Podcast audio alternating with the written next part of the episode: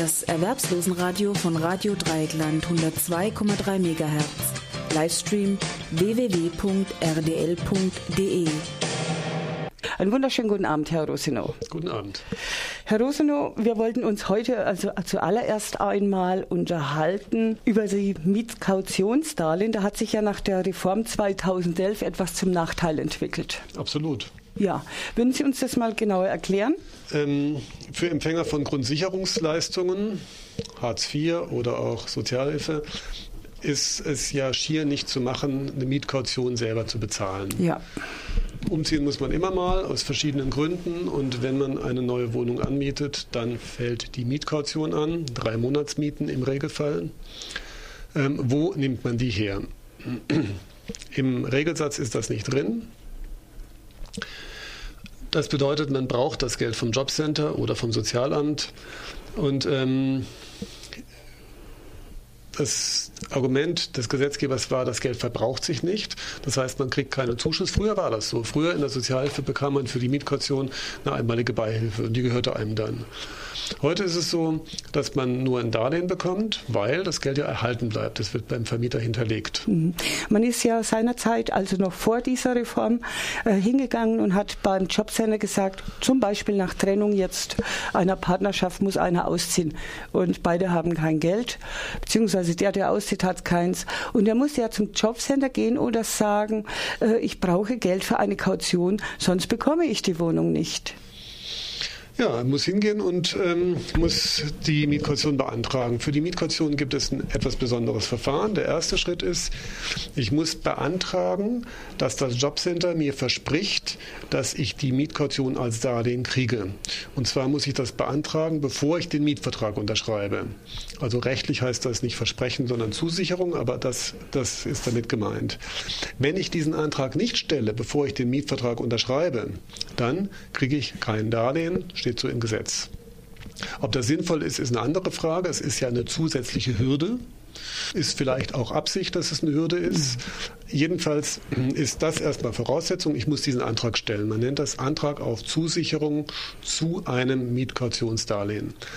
So, wenn ich das gemacht habe und das Jobcenter findet, der Umzug ist auch notwendig, dann kriege ich im Regelfall das Mietkautionsdarlehen und dann geht das Problem los.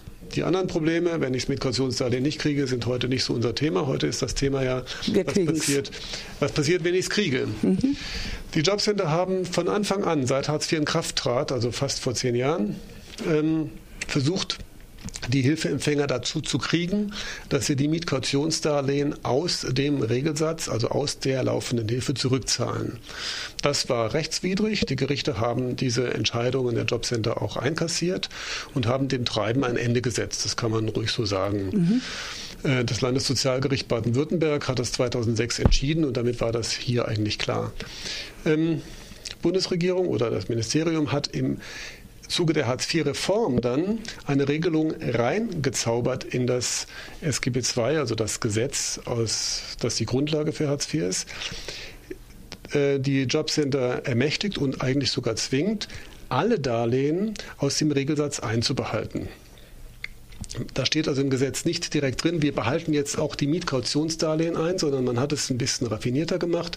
Man hat reingeschrieben, wir behalten alle Darlehen ein. Das ist Paragraph 42a SGB II.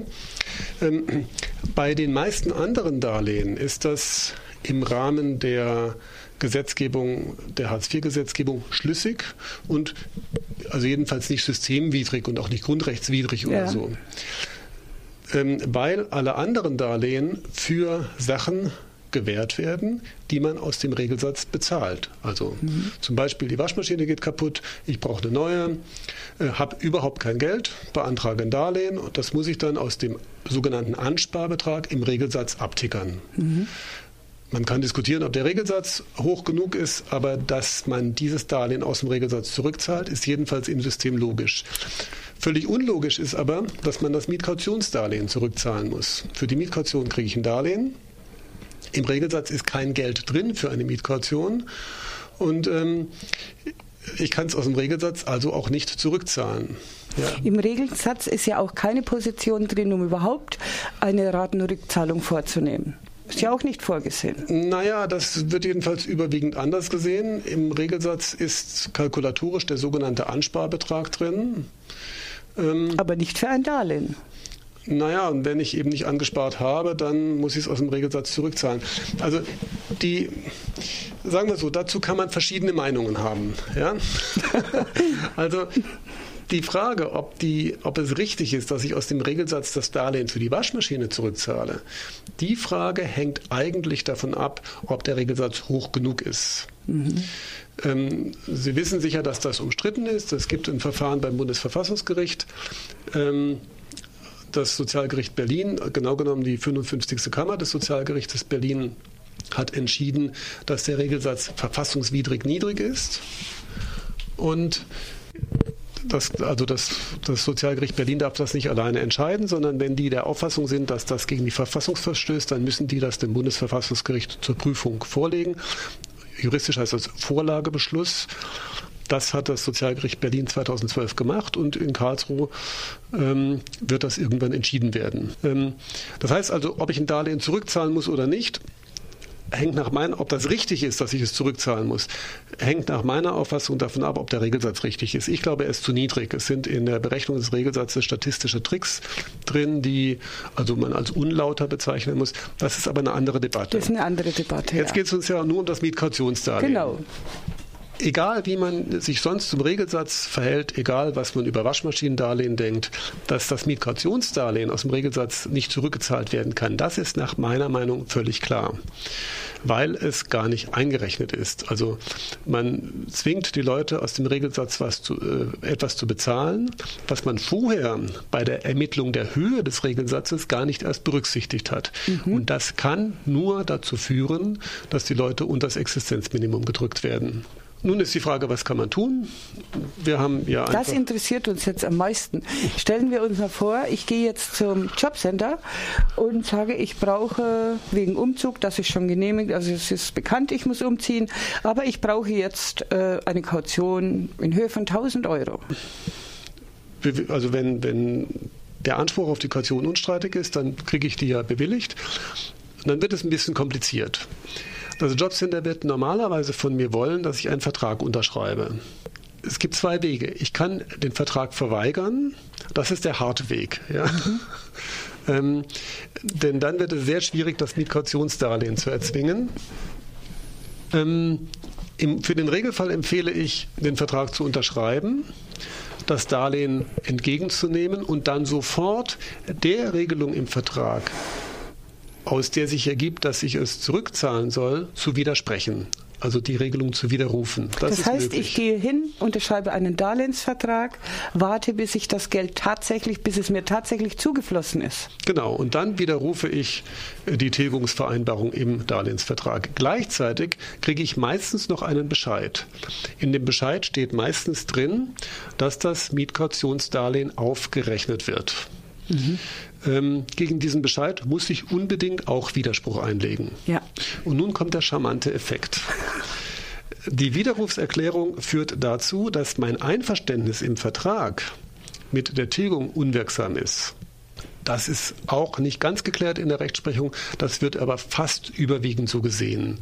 Auch dafür gibt es eine gesetzliche Regelung, nämlich Paragraph 46 SGB I. Da steht drin, dass ich eine Verzichtserklärung mit Wirkung für die Zukunft, nicht mit Wirkung für die Vergangenheit, also dass ich eine Verzichtserklärung widerrufen kann und dann ist sie ungültig für die Zukunft. Ähm, dann ist aber immer noch der Verwaltungsakt da, der Bescheid. Ja. In dem Bescheid steht drin, das Mietkautionsdarlehen wird auf, also die Tilgung wird aufgerechnet gegen die laufende Leistung. Der Widerspruch gegen diesen, diese Aufrechnungsverfügung, der hat aufschiebende Wirkung. Warum? Weil es im Gesetz steht, Paragraph 86 Absatz 1 Satz 1 Sozialgerichtsgesetz. muss man sich nicht merken, aber es ist wichtig, es steht im Gesetz, ist also klar geregelt. Der Widerspruch hat aufschiebende Wirkung. Und das bedeutet, dass das Jobcenter die Tilgung für die Mietkaution nicht einbehalten darf, bis über den Widerspruch entschieden ist. Und die machen es aber trotzdem. Oftmals machen sie es trotzdem. ähm, dann kann man direkt Leistungsklage erheben und das Gericht wird das Jobcenter dann verurteilen, die einbehaltenen Beträge auszuzahlen. Also wenn das Jobcenter so bräsig ist, trotzdem einzubehalten, dann hilft nur Klagen. Mhm. Ist aber total einfach, weil man die, weil der, die Rechtslage dann an sich recht klar ist. Dauert aber halt auch wieder seine Zeit. Ja, das kann man vielleicht einen Eilantrag nachschieben oder so. Das, das geht, glaube ich, in der Regel ganz gut, weil es so einfach ist. Es ist für einen Juristen total klar. Mhm. Jobcenter muss zahlen. Was Sie machen können, Sie können den Widerspruch zurückweisen. Und dann? Dann muss ich Klage erheben, geht nicht anders. Um, also sofort dann? Dann muss ich sofort innerhalb der Monatsfrist, nach, mhm. muss ich Klage erheben. Wenn der Widerspruchsbescheid kommt, habe ich einen Monat Zeit, beim Sozialgericht meine Klage einzureichen. Kann ich einfach selber machen, kann ich hingehen, zu Protokoll geben, kann ich einen Anwalt beauftragen, Prozesskostenhilfe beantragen, wie ich lustig bin. Ähm, nun könnte man natürlich sagen, das Gericht weist die Klage dann zurück, weil es jetzt ja im Gesetz steht seit 1.4.2011. Und an der Stelle ist nun wichtig zu wissen, dass auch in der Rechtsprechung das ungeklärt ist, ob die Jobcenter das wirklich dürfen. Die Instanzgerichte, also so nennen wir die erste und die zweite Instanz, die haben das zwar so gesehen. Das Bundessozialgericht hat aber im, vor nicht langer Zeit, vor vier Monaten etwa, eine Revision zugelassen gegen diese Entscheidungen. Das heißt, das Bundessozialgericht ist jedenfalls der Auffassung, dass man unterschiedlicher Meinung darüber sein kann, ob diese neue gesetzliche Regelung wirklich so ausgelegt werden darf, dass Mietkautionsdarlehen aus dem Regelsatz an das Jobcenter zurückbezahlt werden müssen. Die, diese Revision wurde auch eingelegt. Das ist ein Verfahren von uns. Auf unserer Website kann man das nachlesen. www.sozialrecht-in-freiburg.de. Ähm, und solange die Revision anhängig ist, kann man sich also in dem Klageverfahren dann immer auf dieses Revisionsverfahren beziehen. Die Sozialrichterinnen und Sozialrichter werden das auch wissen. Das gibt auf der Website des Bundessozialgerichtes eine Seite, da kann man nachgucken, was dort gerade anhängig mhm. ist. Und die Richterinnen und Richter der ersten Instanz lesen das in der Regel nach. Also normalerweise sollten die das wissen. Und dann erreicht man jedenfalls, dass das Verfahren überwiegend die meisten Richterinnen und Richter werden das so handhaben, dass das Verfahren erstmal ruht, bis das Bundessozialgericht entschieden haben wird. Damit hat man also erstmal eine Weile Ruhe. Ob man am Ende damit durchdringt, also ob man am Ende, also auch in, was weiß ich, ein, zwei Jahren, ähm, die Mietkaution nicht aus dem Regelsatz zurückzahlen muss, das wird davon abhängen, wie das Bundessozialgericht entscheidet. Wenn das Bundessozialgericht die Auffassung der Jobcenter bestätigt, ist es immer noch möglich, dass der Kläger in dem Fall Verfassungsbeschwerde einlegt. Es gibt also viele in der Wissenschaft viele Stimmen, die sagen, diese Regelung ist jedenfalls in Bezug auf die Tilgung des Migrationsdarlehens äh, verfassungswidrig. Dann muss man das abwarten. Im Moment ist das ja noch Zukunftsmusik. Im Moment kann man ja hoffen, dass das Bundessozialgericht ein Einsehen hat und diesem Treiben ein Ende setzt. Was, wann rechnen Sie äh, mit Meldung vom Bundessozialgericht? Die Revision ist im Februar, glaube ich, begründet worden und die Verfahrensdauern liegen bei einem Jahr. Also ich denke, spätestens Sommer 2015 wissen wir Bescheid. Ah ja, das ist ja abzuwarten.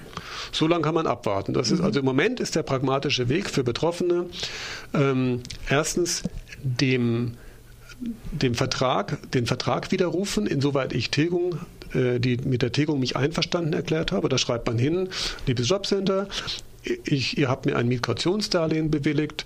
Da drin habe im Vertrag habe ich mich damit einverstanden erklärt, dass ich das tilge aus dem Regelsatz. Dieses Einverständnis widerrufe ich hiermit mit freundlichen Grüßen. Gut. Sollte man schriftlich machen. Ja, auf jeden Fall und am besten mit Nachweis abgeben, weil das Ankommen dann solcher Post auch immer wieder ein eigenes Problem ist. Das ist immer zu empfehlen. Die, die Posteingangsverwaltung der Jobcenter ist nicht so wie die der Finanzämter. Also da gibt es Qualitätsunterschiede. Ja lässt zu wünschen übrig.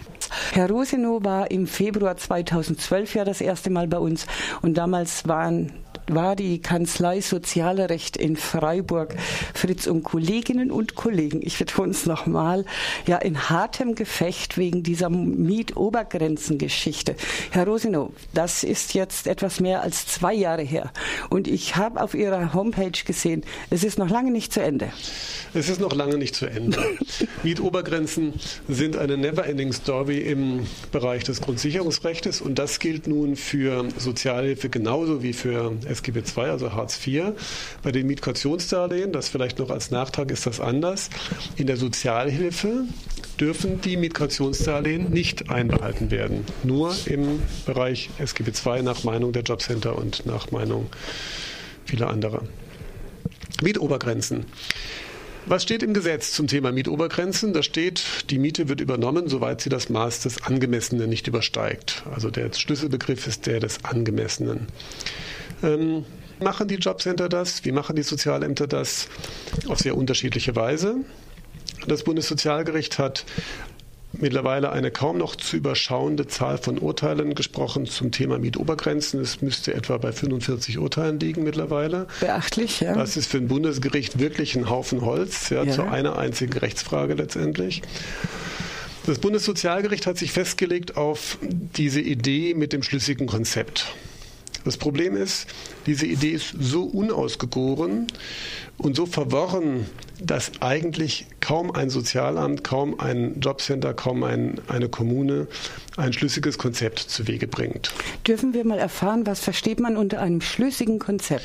Ein schlüssiges Konzept soll in diesem Fall natürlich. Allgemein gesprochen, ein, ist klar, soll, soll ein, ein, ein Verfahren sein, ein statistisches Verfahren, auf dem mit, mit dem eine, eine, eine, eine Höchstgrenze für eine angemessene Miete ermittelt wird. Und diese Höchstgrenze soll so sein, dass man einerseits keine Luxuswohnungen, keine zu teuren Wohnungen für Grundsicherungsempfänger finanziert. Andererseits aber soll die Miete so sein, dass Betroffene die Möglichkeit haben, auf dem Wohnungsmarkt ihres Wohnortes auch wirklich eine Wohnung zu finden. Und äh, das kann man ganz pauschal sagen, das funktioniert nicht. Die Mietobergrenzen sind fast durchgängig zu niedrig. Mhm. Ähm, das war damals auch die Sache vor zwei Jahren äh, bei uns im Gespräch, als Sie sagten, man findet in Freiburg keine Wohnung ohne Balkon und mit Ölheizung und so Sachen. Genau, das waren alles Detailfragen zum schlüssigen Konzept. Mittlerweile gibt es Urteile erstinstanzlicher Gerichte, Sozialgericht Mainz, Sozialgericht Leipzig, Sozialgericht Dresden. Da ist entschieden worden, dass diese Doktrin des Bundessozialgerichtes vom schlüssigen Konzept ohnehin so nicht richtig sein kann, weil sie mit der Verfassung nicht vereinbar ist. Mhm. Und zwar mit der Verfassung, so wie sie konkretisiert wird durch das Hartz-IV-Urteil des Bundessozialgerichtes. Im Hartz-IV-Urteil des Bundessozialgerichtes steht ja drin, dass Grundsicherungsleistungen plausibel ermittelt werden müssen. Die Höhe muss plausibel ermittelt werden und sie muss durch den Gesetzgeber ermittelt werden. Sie darf nicht frei erfunden werden durch Behörden und eben auch nicht, so jedenfalls äh, die, vor allem die Entscheidung des Sozialgerichtes Mainz, auch nicht durch den Richter. Mich überzeugt das sehr, denn die freie Ermittlung durch die Richter treibt bunte Blüten. Es gibt also ein, eine Entscheidung, ich glaube, das ist auch Sozialgericht Dresden. Da hat ein Richter einfach gesagt, ich rechne jetzt mal selber. Ja, großer Statistiker vor dem Herrn. Das kann ich mit den vier Grundrechenarten und ich komme jetzt zum Konzept und das sieht so aus. Ja, ähm, nun ist doch total logisch, dass wenn fünf Richterinnen und Richter selber rechnen, fünf Ergebnisse rauskommen. Mit Sicherheit. Zumal sie ja keine Statistiker sind, das haben sie gar nicht gelernt. Ja? Selbst im Recht selber sagt man nicht umsonst drei Juristen, vier Antworten. Gut, das ist ja ein Spruch. ja? aber, aber Statistik ist nun nicht die Sache der Gerichte. Und an, der, an dem Drama mit dem schlüssigen Konzept kann man das deutlich sehen. Ähm, in den allermeisten Kommunen, Landkreisen und Städten ist es aber so, dass es gar keine Konzepte gibt, die die Rechtsprechung als schlüssig anerkennt. Die Stadt Freiburg hat zum Beispiel ein Konzept, das die Rechtsprechung als schlüssig anerkennt. Mich überzeugt das Konzept nicht, aus verschiedenen Detailgründen, die jetzt vielleicht zu weit führen. Aber die Rechtsprechung erkennt es an. Noch schlimmer ist eigentlich die Situation an den Orten, an denen es kein schlüssiges Konzept gibt. Ist das ähm, bei uns dann jetzt so Breisgau-Hochschwarzwald? Das ist Breisgau-Hochschwarzwald, ja. das ist Landkreis Lörrach, das ist äh, Landkreis Emmendingen, das ist der Ortenau-Kreis, ähm, das ist der Landkreis Waldshut, Schwarzwald-Baar-Kreis habe ich gerade nicht im Kopf. Ähm, das Bundessozialgericht hat nämlich dann eine zweite Regel aufgestellt. Mhm. Die erste Regel ist, der Landkreis soll ein schlüssiges Konzept machen. Dazu soll er Daten erheben vom Wohnungsmarkt, gucken, wie hoch sind die Mieten und irgendwie, sage ich mal salopp, ja, irgendwie ein schlüssiges Konzept basteln, was uns dann überzeugt. Und dann ist es okay. Das ist, äh, das wird sehr kritisch gesehen, das wird kritisch diskutiert. auch bei den Kommunen. Die Kommunen sagen, niemand weiß, wie das gehen soll. Das ist eine Überforderung. Okay. Aber es gibt manchmal Konzepte, da sagen die Richter dann, es gibt aber auch viele Fälle, in denen sagen sie, nein, das ist nicht schlüssig und das ist die Mehrzahl. Das Landessozialgericht hat in, das Landessozialgericht Baden-Württemberg hat in zwei Urteilen vom 26.03. dieses Jahres, 26.03.14, äh, entschieden, dass das sogenannte schlüssige Konzept des Landkreises Breisgau-Hochschwarzwald in sich widersprüchlich ist. Und und darauf schließen lässt, so muss man das Urteil lesen, dass die Mietobergrenzen viel zu niedrig sind. Ja, es hat also entschieden, ähm, also der, der Landkreis Breisgau-Hochschwarzwald hat die Mieten von von Sozialhilfe und Hartz-IV-Empfängern genommen, aus diesen Werten, aus diesen Mieten einen Durchschnitt gebildet und dann gesagt, der Durchschnitt ist die Mietobergrenze. Also nicht, um zu sehen, dass das nicht plausibel ist, muss man nicht Statistik studiert haben. Das ist wirklich, das ist wirklich naheliegend. Das hat das LSG auch so gesehen. Und trotzdem hat es die Berufung der Kläger abgewiesen. Warum? Ja, warum? Das Bundessozialgericht sagt, wenn es kein schlüssiges Konzept gibt, dann gibt es eine Angemessenheitsobergrenze oder man könnte auch sagen eine Obermietobergrenze. Also der Normalfall soll, so das BSG, die Mietobergrenze sein. Wenn es aber keine vernünftige Mietobergrenze gibt, dann gibt es eine Obermietobergrenze. Das Bundessozialgericht nennt das Angemessenheitsobergrenze oder Angemessenheitsgrenze per se. Ein bisschen luftige äh, Terminologie, aber gut. Und der merkwürdige Effekt ist, dass die Angemessenheitsobergrenze unter der Angemessenheitsgrenze liegt. Die ist noch niedriger. Aha. Das Bundessozialgericht hat nämlich gesagt, wir nehmen dann die Höchstgrenze der Miete, die berücksichtigt wird bei der Berechnung von Wohngeld. Bei der Berechnung von Wohngeld gibt es eine, wird die normale Miete berücksichtigt bis zu einer gewissen Obergrenze und wenn die Miete drüber liegt, fällt das weg. Das Bundessozialgericht hat zwar jahrelang entschieden, dass diese Tabelle aus 12 Wohngeldgesetz ist, dass, dass die nicht taugt, um die Angemessenheitsgrenze oder Mietobergrenze zu ermitteln. Aber trotzdem wollte das Bundessozialgericht offenbar vermeiden, dass Kommunen oder Jobcenter, die kein schlüssiges Konzept haben, dann die volle Miete bezahlen müssen. Wie sie das aus dem Gesetz begründen, kann man diskutieren. Im Gesetz steht ja nur drin, die angemessene Miete ist zu übernehmen. Nun hat das Bundessozialgericht entschieden, wenn eben es kein schlüssiges Konzept gibt, dann nehmt ihr den Wert aus Paragraph, Paragraph 12 Wohngeldgesetz, der ist differenziert nach sechs Mietstufen und nach Haushaltsgröße. Und da schlagt ihr 10 Prozent drauf zur Sicherheit. Das nennt das BSG Sicherheitszuschlag. Und das ist dann die Obermietobergrenze mhm. oder Angemessenheitsobergrenze. Nur sind die Werte aus, aus dem Wohngeldgesetz so niedrig, dass trotz des Sicherheitszuschlages ähm, Werte rauskommen, die unter den Angemessenheitsgrenzen liegen. Also in der Stadt Freiburg zum Beispiel liegt die Mietobergrenze deutlich höher als diese Obergrenze, Obermietobergrenze, die das BSG rausgetan hat. Das ist mit Verlaub absurd. Ja. Ja, eine Angemessenheitsobergrenze kann schlecht unter der Angemessenheitsgrenze liegen. Also ergibt keinen Sinn. Das Bundessozialgericht hat sich leider nicht die Mühe gemacht, und das muss man ihm wirklich kritisch entgegenhalten, in diesen Urteilen, in denen es diesen Sicherheitszuschlag von 10 Prozent rausgetan hat, zu sagen, warum eigentlich. Es sind zwei Urteile. Das ist ein Urteil vom 22. März 2012. B4 AS 16 aus 11R und ein zweites Urteil vom 12. Dezember 2013. B4 AS 87 aus 12R. Das sind die Aktenzeichen, wenn das jemand nachlesen möchte. Und in beiden Urteilen hat das Bundessozialgericht gesagt, wir nehmen den Wert aus 12, Paragraph 12 Wohngeldgesetz und der muss erhöht werden um einen angemessenen Zuschlag. Wir glauben 10 Prozent passen. Punktabsatz mit freundlichen Grüßen. Ja, also Ganz schnell und zackig. In, ja, ich sage das jetzt ein bisschen flapsig. In, in der so in, in, der, in der Redeweise beim BSG nennt man das gegriffene Größe. Ja, gegriffene Größe ist auch ein bisschen blumig. Gegriffene Größe heißt, also, ich, also es ist, glaube ich, nicht allzu polemisch, wenn man sagt, gegriffene Größe heißt in diesem Fall, wir haben keine Ahnung, wir schätzen das jetzt freihändig. Ja, und das ist, das ist, im Grunde ist es ein Skandal. Ja, wir, wir, erinnern uns an das Hartz-IV-Urteil des Bundesverfassungsgerichtes. Da steht drin, die Höhe der Grundsicherungsleistungen muss auf einem plausiblen, transparenten, nachvollziehbaren Weg ermittelt werden. Und äh, der Gesetzgeber hat die verdammte Aufgabe, das vernünftig zu machen. Ja, das ist Demokratie. So kann man das, glaube ich, jetzt mal ein bisschen plakativ mhm. zusammenfassen. Okay.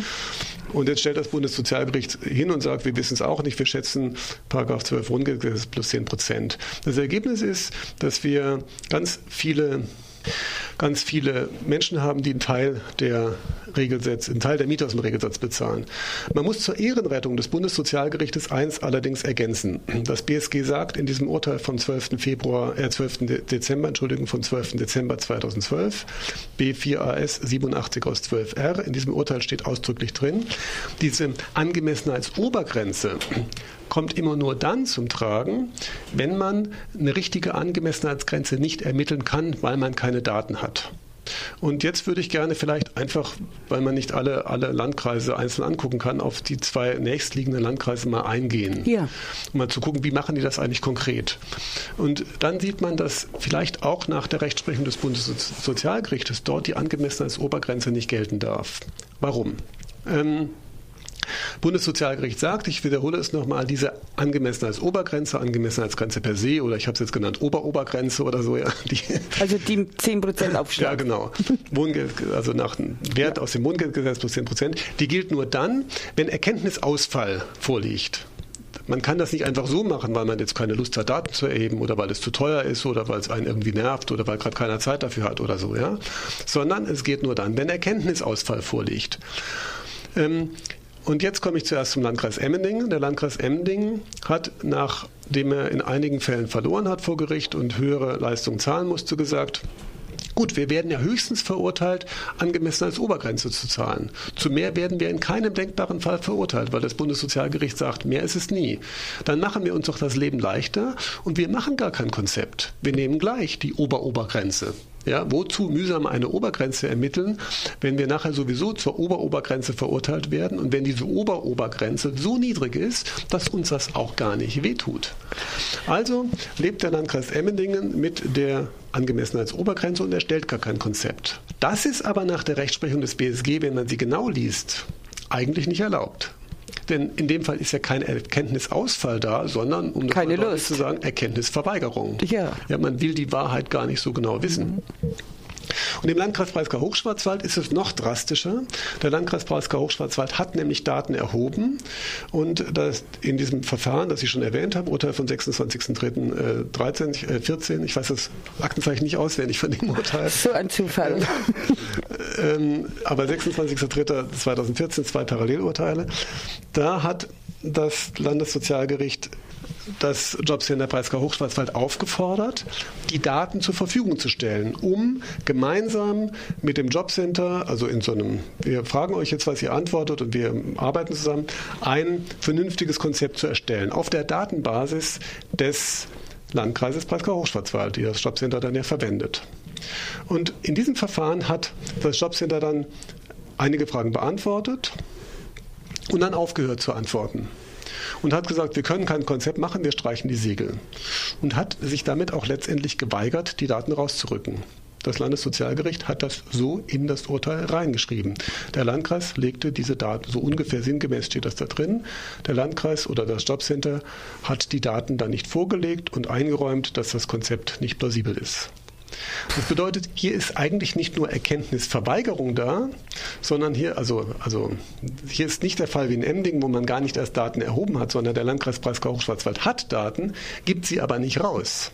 Ja, es ist auch nicht so überraschend, denn ähm, in diesem Fall sind sie ja dann letztendlich nicht verurteilt worden. Also man kann ja mal vermuten, dass sie langsam dahinter gekommen sind, dass sie im schlimmsten Fall verurteilt werden, die Oberobergrenze zu zahlen und dass sie gemerkt haben, das ist gar nicht so teuer. Ja, das ist eigentlich viel günstiger für uns. Ähm, es gibt aber noch so einen komischen Effekt, der da zum Tragen kommt. Diese Mietstufe für die Gemeinde, die für die Oberobergrenze ja wichtig ist, die wird für Gemeinden mit mehr als 10.000 Einwohnern eigens ermittelt auf Basis der Daten der Gemeinden. Und für Gemeinden mit weniger als 10.000 Einwohnern gibt es nur die Gesamtmietstufe des Landkreises. Nun haben aber die meisten Gemeinden weniger.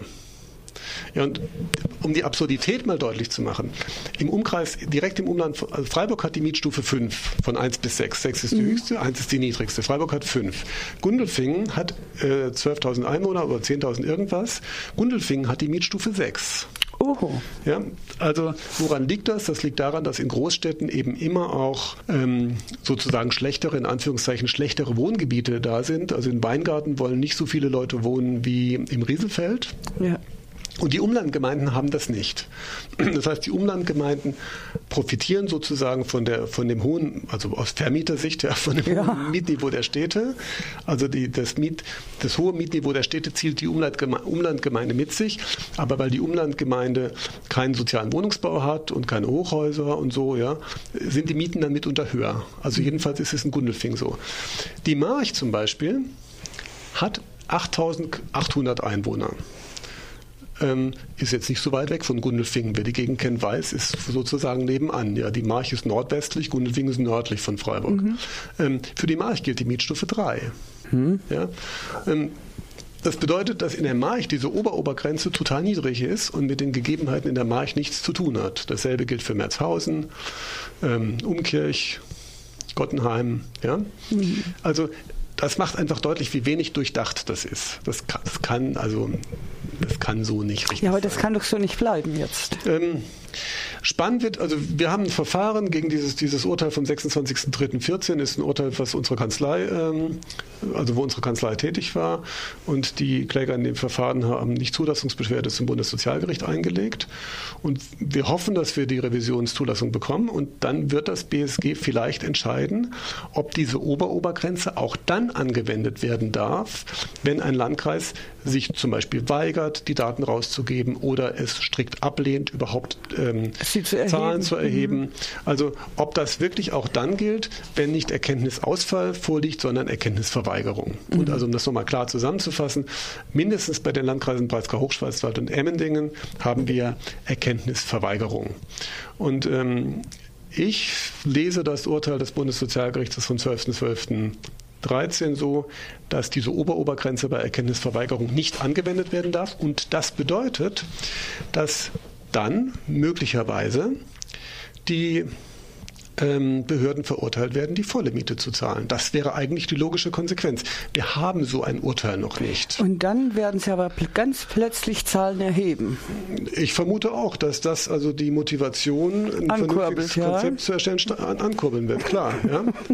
ähm, aber das wäre ja nicht schlecht. Also wenn wir, wenn wir wirklich vernünftige Konzepte hätten, dann wäre das auf jeden Fall eine Verbesserung der Situation. Wir können das deutlich in der Stadt Freiburg sehen. In der Stadt Freiburg sind die, die Mietobergrenzen zwar gerade für größere Haushalte zu niedrig, es gibt die Wohnungen eigentlich nicht, also das Konzept hat Schwächen. Es ist aber viel, viel höher als diese Oberobergrenze. Ich habe das mal ausgerechnet, für einen Fünf-Personen-Haushalt liegt das etwa 100 oder 150 Euro drüber. Ich habe es nicht genau Ganz im Kopf. Schön, ja. Das ist wirklich eine, eine scharfe Differenz. Ja, ja, klar. Ja. Also im Grunde muss man allen die die volle Miete nicht erstattet bekommen, jedenfalls in den Landkreisen hier mindestens im südwestlichen Baden-Württemberg, wo ich die Situation, glaube ich, einigermaßen kenne, muss man empfehlen, sich zu wehren und zu klagen. Mhm. Wenn die Leute das nicht machen, wird es sich nicht ändern. Mhm. Ja. Da ist natürlich der Laie wahrscheinlich schon äh, in den meisten Fällen gefordert oder zu sehr gefordert. Da würde, würden Sie wahrscheinlich auch empfehlen, äh, einen Anwalt zu bemühen. Ich weiß nicht, wie sehr ich jetzt Werbung machen darf, aber wir freuen uns, wenn die Leute zu uns kommen. Ja, das ist ja klar. Aber Sie können auch zum anderen gehen. Sie, wenn, Sie müssen zu einem gehen, der sich mit dem Thema auskennt. Also man muss, es, es ist sehr, sehr komplex. Mhm. Ja, es ist viel Statistik. Also die Anwälte bei uns, die mussten sich in den letzten fünf Jahren so viel mit Statistik beschäftigen wie in ihrem gesamten vorherigen Leben noch nicht. Das macht nicht immer Spaß. Ja. ja. Aber was hilft? Das, also das muss man bringen, sonst, sonst äh, kommt man da nicht durch. Aber es gibt bestimmt viele, die es können. Ja, das glaube ich schon. Nee, ich wollte jetzt nur mal klarstellen, also es ist dann schon so eine schwierige Angelegenheit, denn für Sozialgericht braucht man ja nicht zwingend einen Anwalt, aber man müsste sich halt schon vorher überlegen, was man selber schaffen kann und was nicht. Und wenn ich mir das jetzt so anhöre, dann würde ich lieber zum Anwalt gehen. Also bei Mietobergrenzen würde ich das auch so sehen. Also wenn ich jetzt Hilfeempfänger wäre, würde ich damit auch zum Anwalt gehen, weil, weil, das, weil das hochkomplex ist. Und, ja. ähm, ich vermute, dass dort also das ist eine Gruppe von Verfahren, das ist ein Thema, bei dem die Chancen vor Gericht, denke ich, mit Anwalt deutlich besser sind. Bei Mietkautionsdarlehen ist es sicher auch, je nachdem, wie versiert man ist, gut, das mit dem Anwalt zu machen. Aber wer zum Beispiel das, was ich jetzt vorhin erzählt habe, sich vielleicht nochmal irgendwie kurz äh, Revue passieren lässt oder bei uns auf der Website gibt es auch Infos zu, wer das nachliest und dann dieses Verfahren beim Bundessozialgericht zitiert, der kann das vielleicht auch selber machen, wenn, wenn er das will. Ja, also er kann immer noch gucken, ob er sich anwaltliche Hilfe nimmt, wenn das gar nicht geht. Mhm. Also es gibt Verfahren, die denke ich, kann man ruhig selber machen. Ja gut, also einen Widerspruch äh, können wohl viele Leute selbst einlegen, erstmal, ja. bis er abgeschmettert ist. Und ja. was man dann hört, was die Herrschaften einem dann schreiben, muss man halt urteilen. Themen mit, mit hoher Komplexität ähm, und mit Obergrenzen gehört da, glaube ich, dazu. Da braucht man schon eher Hilfe. Als, mhm. als Und zwar dann auch ein Fachanwalt, nicht wahr? Absolut. Herr Rose, nur kurze Zusammenfassung noch zu der Mietobergrenze vielleicht? Ja, also auf jeden Fall hier in den umliegenden Landkreisen, aber wahrscheinlich in der überwiegenden Zahl der Jobcenter sind die Mietobergrenzen eher zu niedrig festgesetzt.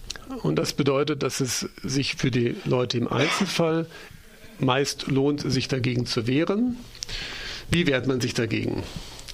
Es ist auf jeden Fall notwendig, dass man gegen jeden Bescheid, also für jeden neuen Bewilligungszeitraum, mindestens alle halbe Jahr, dass man jedes Mal erneut Widerspruch einlegt. Denn der Widerspruch gilt immer nur für diesen einen Bescheid. Der Widerspruch gilt nicht für die Absenkung der Leistung im, im Allgemeinen oder für alle Zukunft. Der Widerspruch gilt immer nur für diesen einen Bescheid. Für diesen einen Bescheid, ja. Ich muss also immer, wenn ich einen neuen Bescheid kriege, gucken, ob unten drunter so eine Rechtsbehelfsbelehrung steht. Das steht dann drin, dann können Sie gegen Widerspruch einlegen. Und wenn das der Fall ist, dann sollte ich das auch tun. Wenn das nicht der Fall ist, kann ich auch Widerspruch einlegen dann habe ich ein Jahr Zeit. Also ohne Rechtsbelehrung ist die Widerspruchsfrist ein Jahr. Äh, und wenn dann der Widerspruchsbescheid kommt, muss man Klage erheben. Ist nicht schlimm, wenn man selber macht, kostet es nichts. Wenn man einen Anwalt beauftragt, dann sollte man eben zusehen, dass der erstmal Prozesskostenhilfe beantragt. Man kann auch selber Prozesskostenhilfe beantragen und dann einen Anwalt beiordnen lassen. Dann ist man ganz sicher, dass es nichts kosten kann. Der Haken bei der Prozesskostenhilfe allerdings, wenn man später dann verdient, dann muss man das zurückzahlen. Das, äh, wenn man das vermeiden will, muss man selber machen. Wenn man es selber macht, ist es ganz umsonst. Um mal so eine Hausnummer zu haben, was, was kostet sowas? Was wäre das dann für ein Betrag? Erstinstanzlich für einen Kläger alleine sind das 670 Euro plus Mehrwertsteuer, glaube ich. Nach, jetzt das ist etwas höher geworden, die Gebühren. Also ist das 700, 800 maximal? 700, 800, ja, es kann auch mehr werden. Wenn ein Vergleich bei rauskommt, kommt eine Gebühr dazu. Also es können auch, können, das kann auch vierstellig werden. Aha, sehen Sie. Ähm, wobei, solange man kein Geld hat, muss man es auch nicht zurückzahlen. Mhm. Aber nach der Reform des Prozesskostenhilferechtes muss man also das dem Gericht selber mitteilen, wenn man zu Geld kommt. Und die Frist ist das habe ich jetzt nicht nachgeguckt. Früher waren es vier Jahre, die man, wenn man zu Geld kam, zurückzahlen musste. Ich glaube, es ist verlängert auf sechs Jahre. Das ist aber ohne Gewähr, müsste ich nachgucken. Ja. Habe ich jetzt nicht mich darauf vorbereitet. Also Prozesskostenhilfe ist nicht nur eine Wohltat, ja, wegen dieser Rückzahlungsobliegenheit. Aber man kann es, ja, vorhin hatte ich gesagt, das ist kompliziert, man braucht vielleicht Hilfe, muss man sich entscheiden. Ja. Man kann, es gibt ja auch Online-Hilfen, also auf der Website Tacheles von Tacheles. Äh, tacheles-sozialhilfe.de gibt es umfangreiche Infos. Bei uns gibt es ein bisschen was, nicht so viel. Aber wenn man, wenn, wenn Leute die Miete zum Teil aus dem Regelsatz bezahlen, dann sollten sie in meinen Augen den Rechtsweg beschreiten.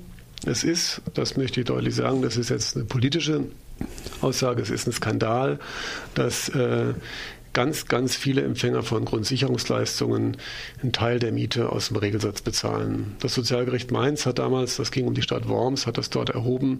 Dort war es ein Drittel. Ein Drittel der Leute hat einen Teil der Miete aus dem Regelsatz bezahlt. Wahnsinn. Die Stadt Freiburg, da ist es immer noch relativ viel. Da ist es letztes Jahr im Sommer erhoben worden. Da gibt es eine Gemeinderatsdrucksache.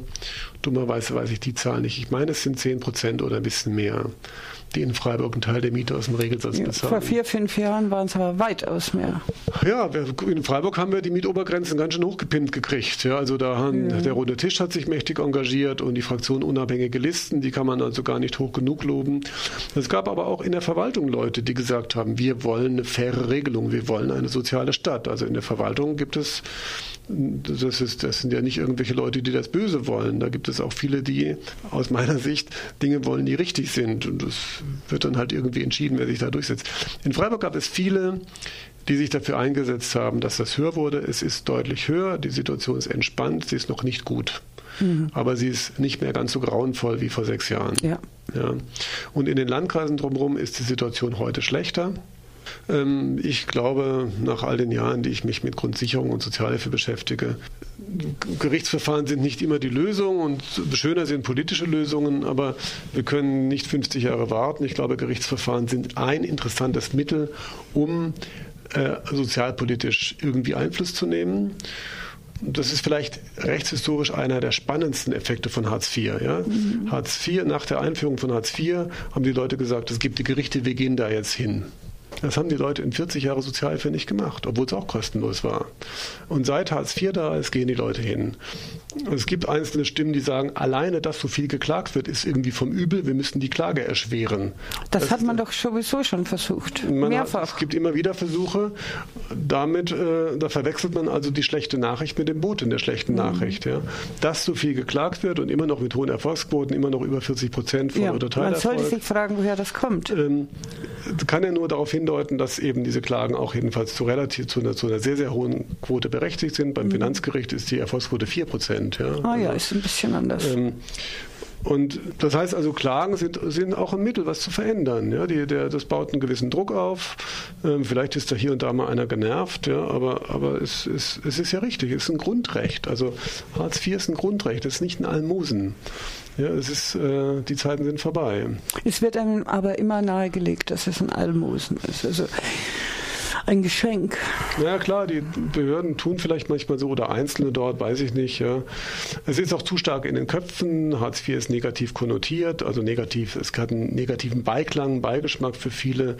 Das ist nicht gut. Eigentlich müsste das anders sein.